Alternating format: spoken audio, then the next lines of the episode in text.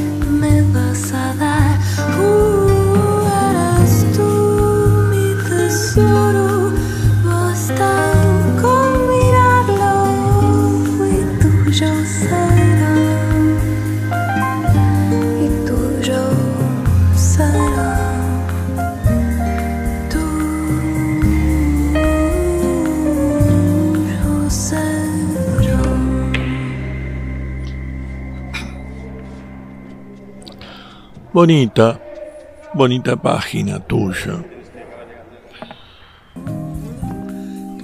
La que canta es Candelaria Guaso. Eh, y la acompaña acá eh, Paulo Carrizo. Se hacen llamar Cande y Paulo. Son sanjuaninos ellos. Seguramente ella la, la habrán escuchado por YouTube visto en una exquisita interpretación de Barro tal vez. Sí.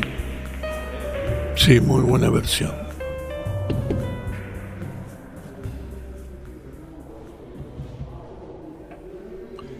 Para Ronald Bartés,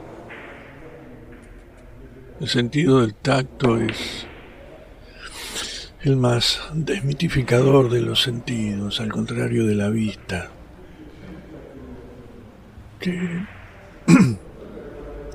que, es el más mágico.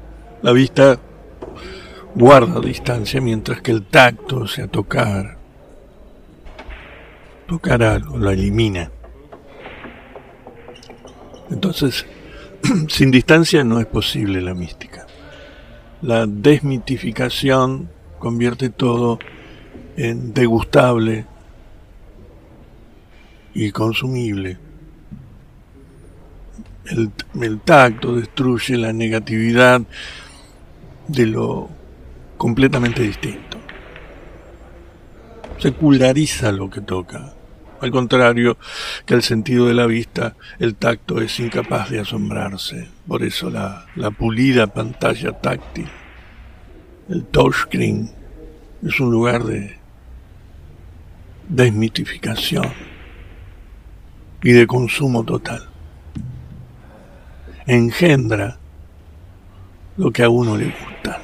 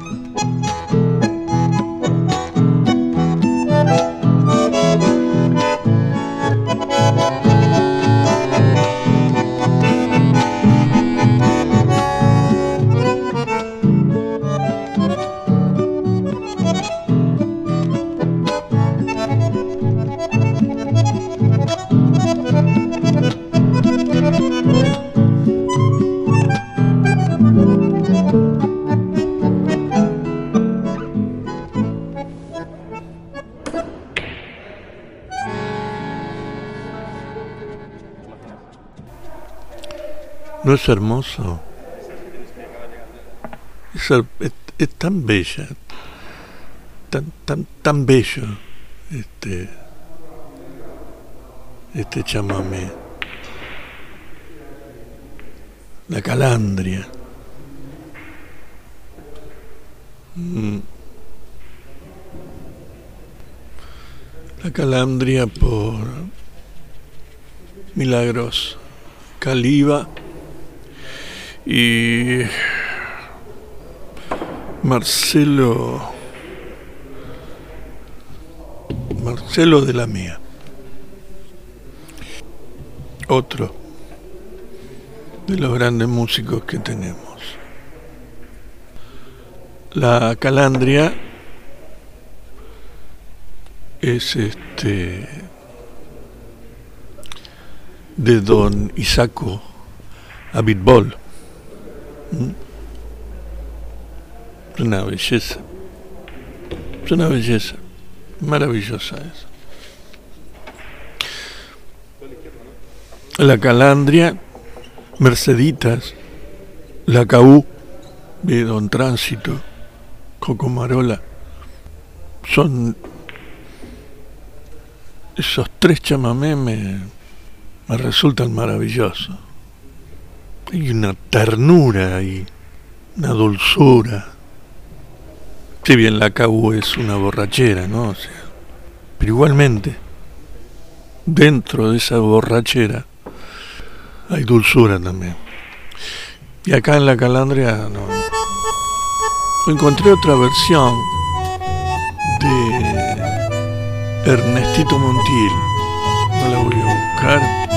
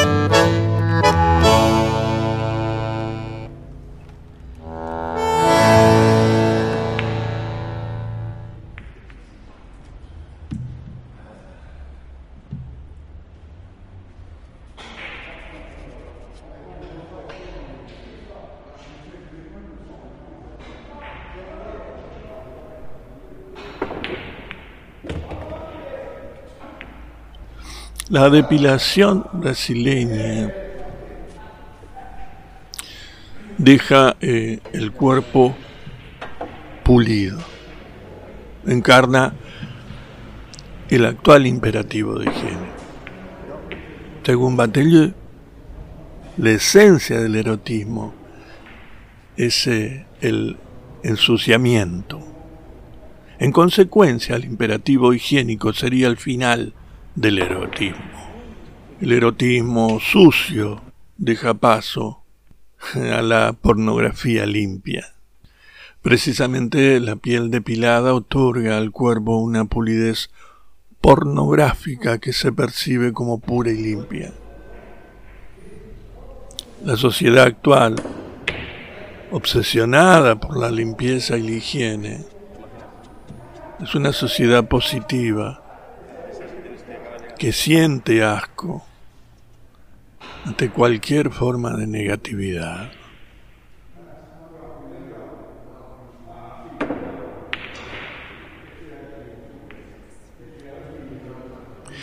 El imperativo higiénico se traslada también a otros ámbitos.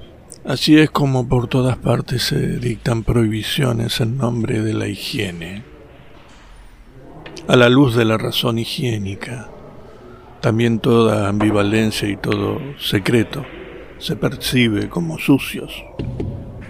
Pura es la transparencia. Tiene que ser la transparencia. Hacia ella vamos. Las cosas se vuelven transparentes cuando se insertan en flujos pulidos de informaciones y datos. Y convengamos, convengamos que los datos tienen algo de pornográfico y de obsceno, porque no tienen intimidad, no tienen reversos, ni doble fondo. En eso se distingue del lenguaje, que no permite una nitidez total. Los datos y las informaciones se entregan a una visibilidad total, a una transparencia total, y lo hacen todo visible. Pues entonces la información es una forma pornográfica del saber. Carece de esa interioridad que lo caracteriza. Del saber es propia también una negatividad en la medida en que, no rara vez, tiene que conquistarse luchando contra la resistencia. Cualquiera.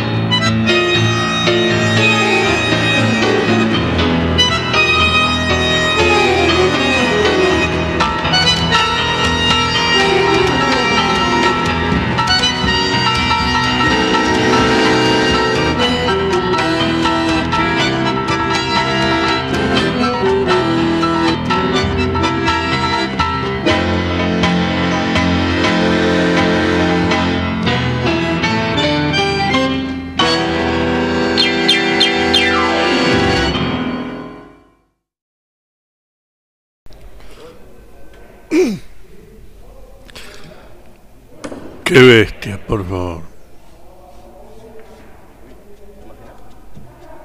Qué bestias. Lo que acaban de escuchar es Siempre Buenos Aires. Don Leopoldo Federico y Berlingeri, trío. Que lo parió. Que lo parió. es impresionante. Qué polenta, por favor. Qué polenta. ¿Cómo puede ser? Qué bárbaro. Vamos a seguir con con el texto. es impresionante. Es impresionante la polenta que tiene. Así llegamos que el saber tiene una estructura temporal por completo distinta. Se tensa entre el pasado y el futuro. La información, por el contrario, habita un tiempo que se ha satinado a partir de puntos de presentes indiferenciados. Y el resultado, el resultado es un tiempo sin acontecimientos ni destino. Lo pulido es algo que a, que a uno meramente le gusta. Carece de la negatividad de lo contrario porque ha dejado de ser un cuerpo contrapuesto. De ahí que nos lleva a que la comunicación se vuelve lisa. Se la satina convirtiéndola en un intercambio sin fricciones de informaciones. La comunicación pulida carece de toda negatividad de lo distinto y lo extraño. La comunicación alcanza su máxima velocidad cuando lo igual reacciona a lo igual amigos, oyente, oyenta. La resistencia que viene del otro perturba la pulida comunicación de lo igual, que es nada menos que la positividad de lo pulido, acelerando los circuitos de información, de comunicación y de capital. Bajo la puerta corre la brisa, sigue su rastro que se desliza, firme en su paso, nada la pisa. Óxido férreo, férreo lastima, consigue un bálsamo que desliza líquido sobre carta en la brisa.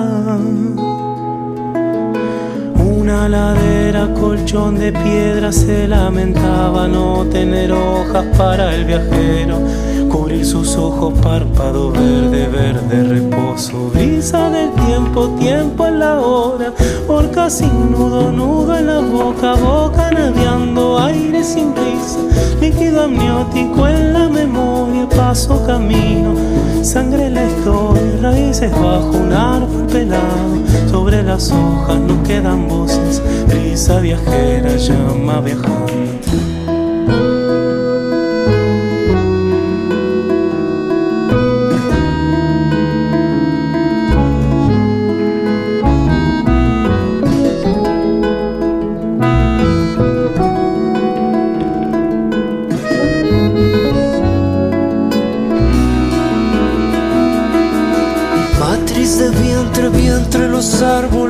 Como se filtran, brisa viajera gana la muerte con su semilla. Millas y millas tomando altura, pasa de uva, cambia la brisa cuerpo por tierra, alma que brilla.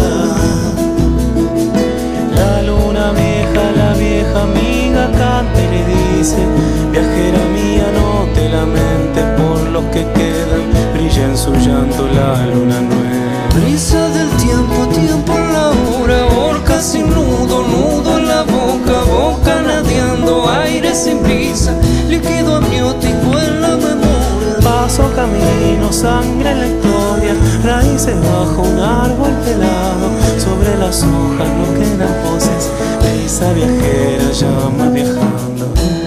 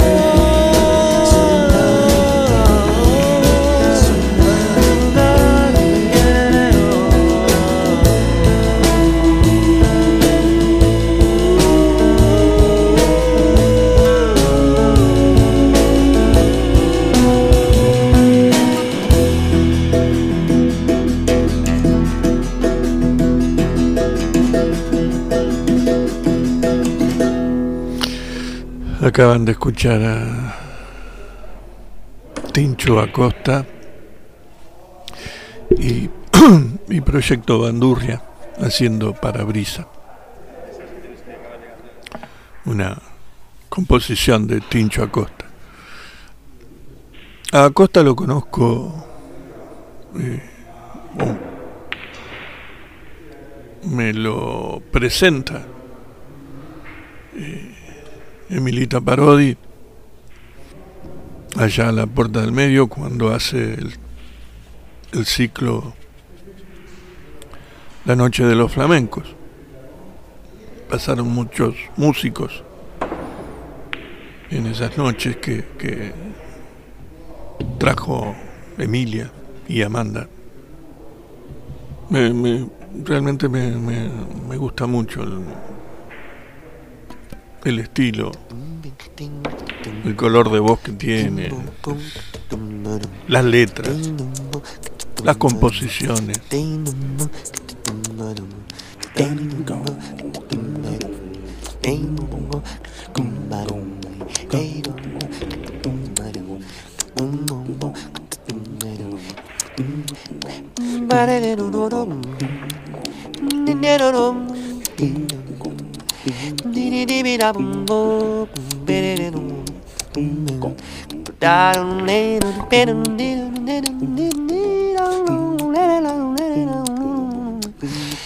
Do do do do do do do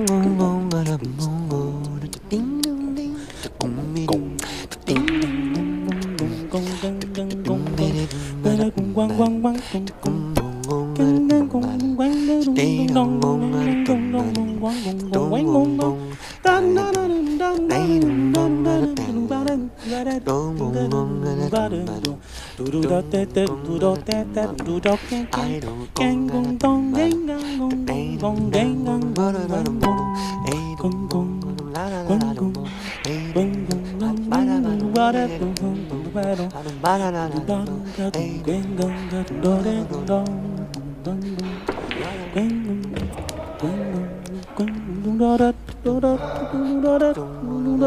Dum dum dum dum dum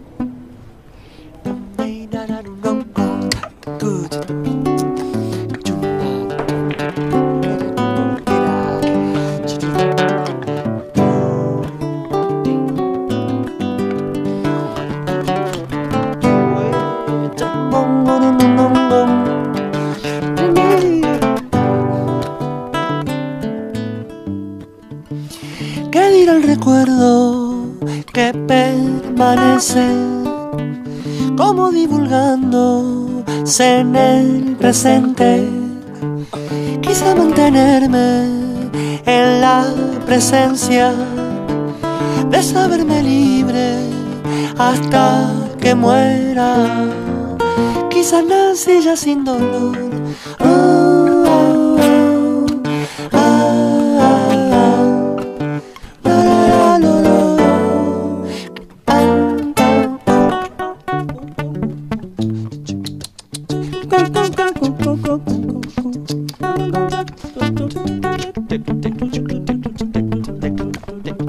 Thank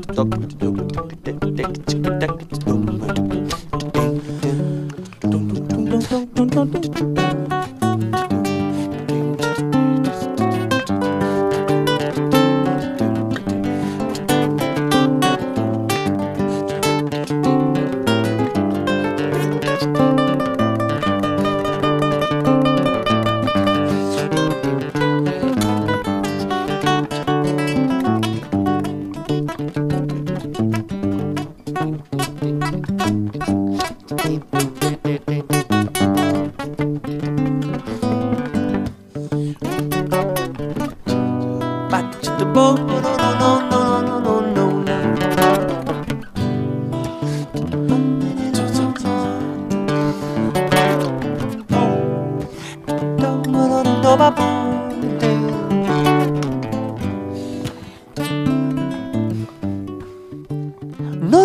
Sueño de andar andando con ojos abiertos y amor liviano de ser la memoria la que nos dice podemos borrarnos las cicatrices quizás nací ya sin dolor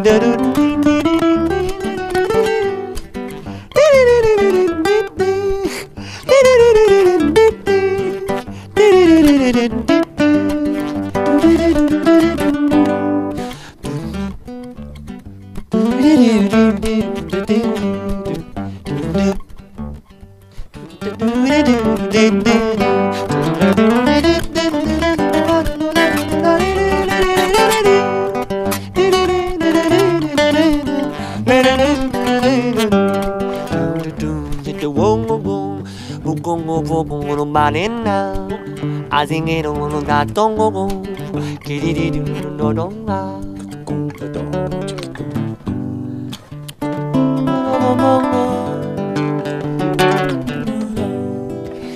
Mondongolo, mondongolo, mondongolo, mondongolo.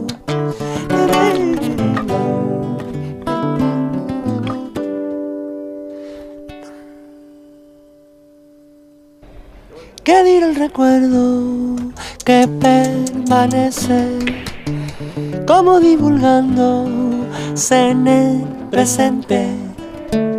Quizá mantenerme en la presencia de saberme libre hasta que muera.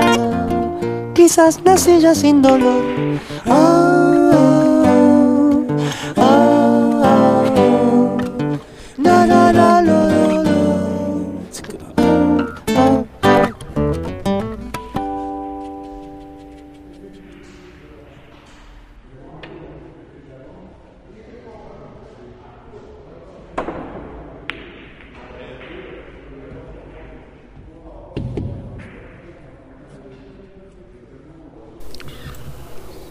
del libro La elegancia del erizo de Muriel Barberí.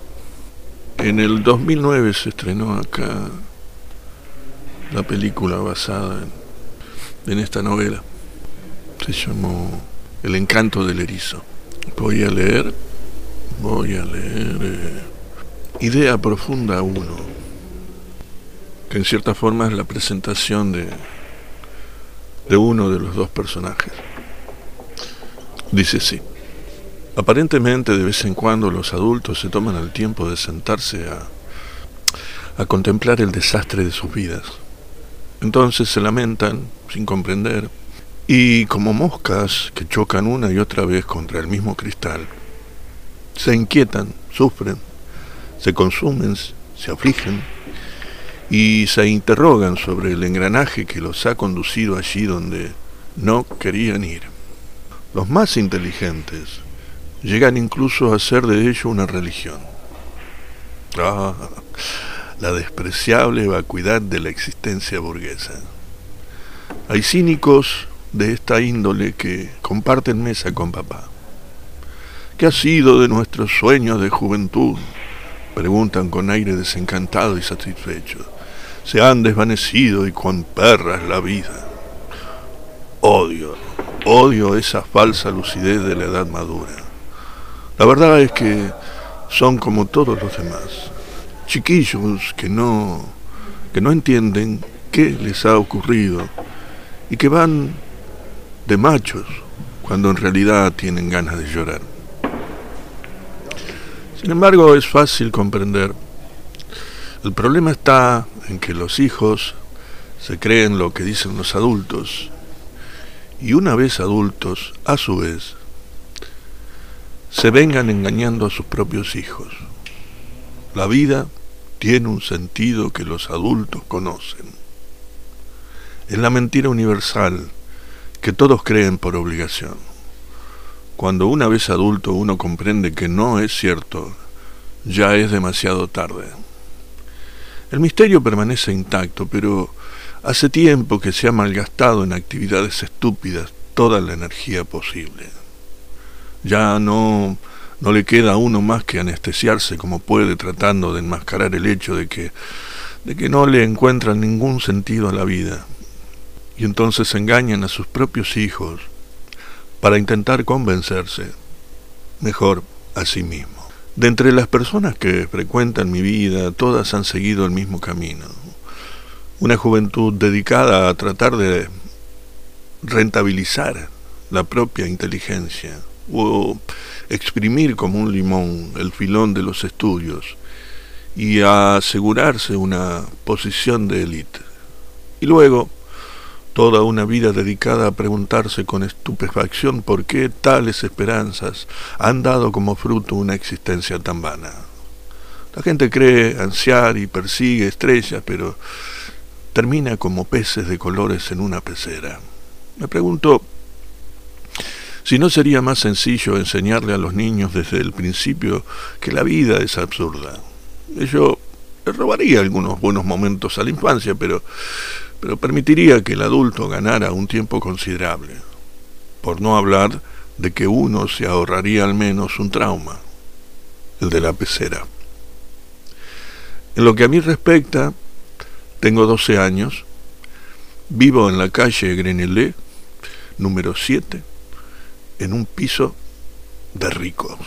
Mi padre son ricos, mi familia es rica, y por consiguiente mi hermana y yo somos virtualmente ricos. Papá es diputado, después de haber sido ministro, y sin duda llegará a ser el presidente de la Asamblea Nacional.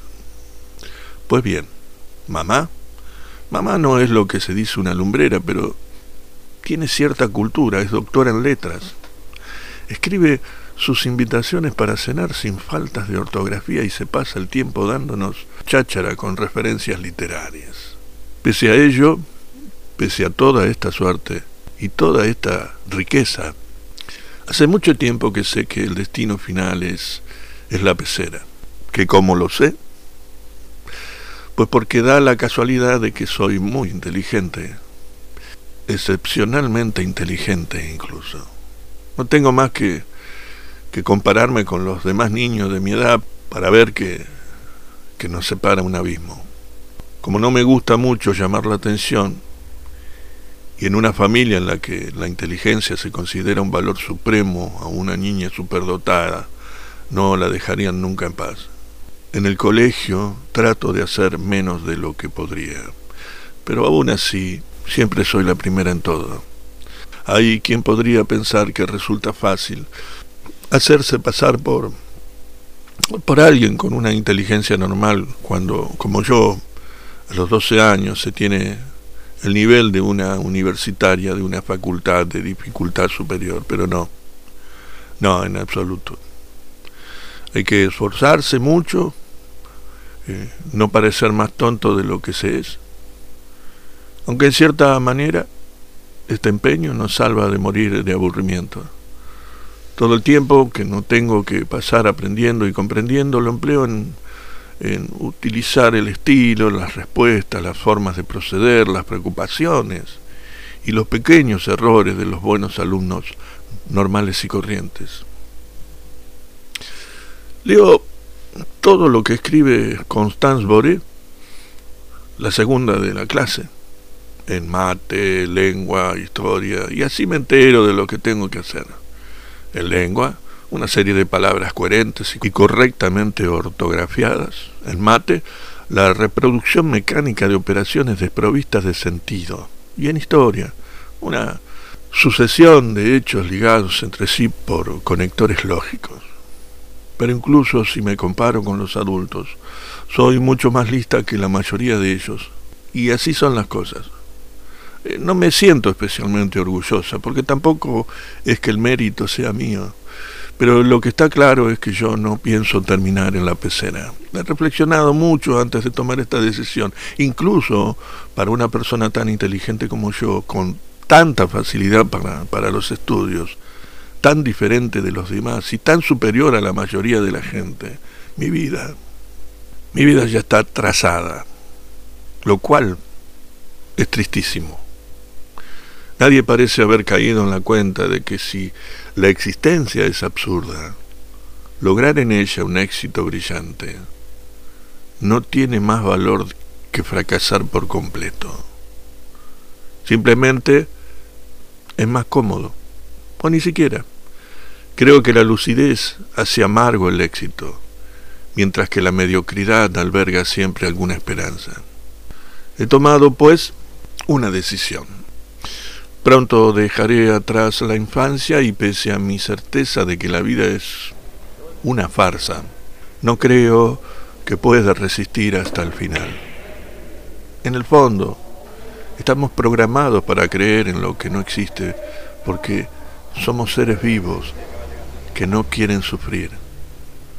Por ello empleamos toda nuestra energía en, en convencernos de que hay cosas que valen la pena y que por ellas la vida tiene sentido por muy inteligente que yo sea. No sé cuánto tiempo aún podré luchar contra esta tendencia biológica. Cuando entre en el mundo de los adultos, ¿seré todavía capaz de hacer frente al sentimiento de lo absurdo? No, no lo creo. Por eso he tomado una decisión. Al final de este curso, el día en que cumpla 13 años, el próximo 16 de junio me suicidaré. Pero cuidado, no pienso hacerlo bombo y platillo como si fuera un acto de valentía y un desafío. De hecho, más me vale que nadie sospeche nada. Los adultos tienen con la muerte una relación rayana en la histeria. El hecho adopta proporciones enormes. Se comportan como si fuera algo importantísimo cuando en realidad es el acontecimiento más banal del mundo. En los ranchos nací, me llaman el bandeño,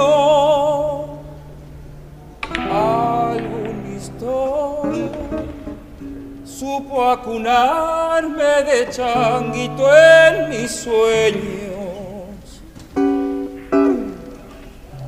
Algún historia supo acunarme de changuito en mis sueños. Arará, antiupiay va golpeando mi caja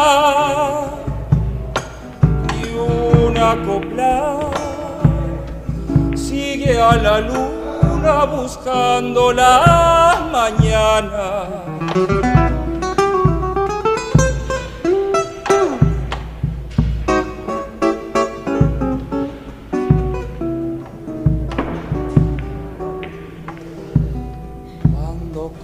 Siento que es el duende quichua que tira de mis venas.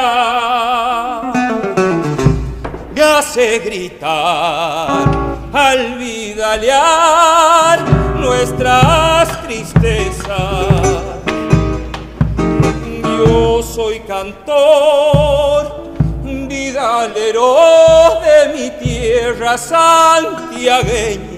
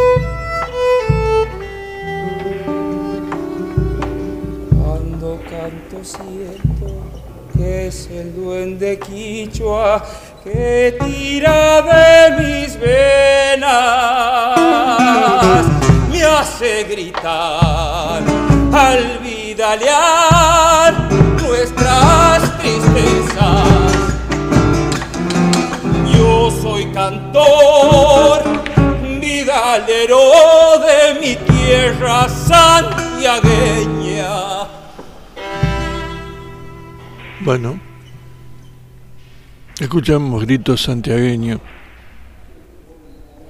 del entrañable Carnota por el violinista y cantante Pablo Farja. Ya nos vamos, ya me estoy yendo, en realidad. Estoy pensando que dejo al final.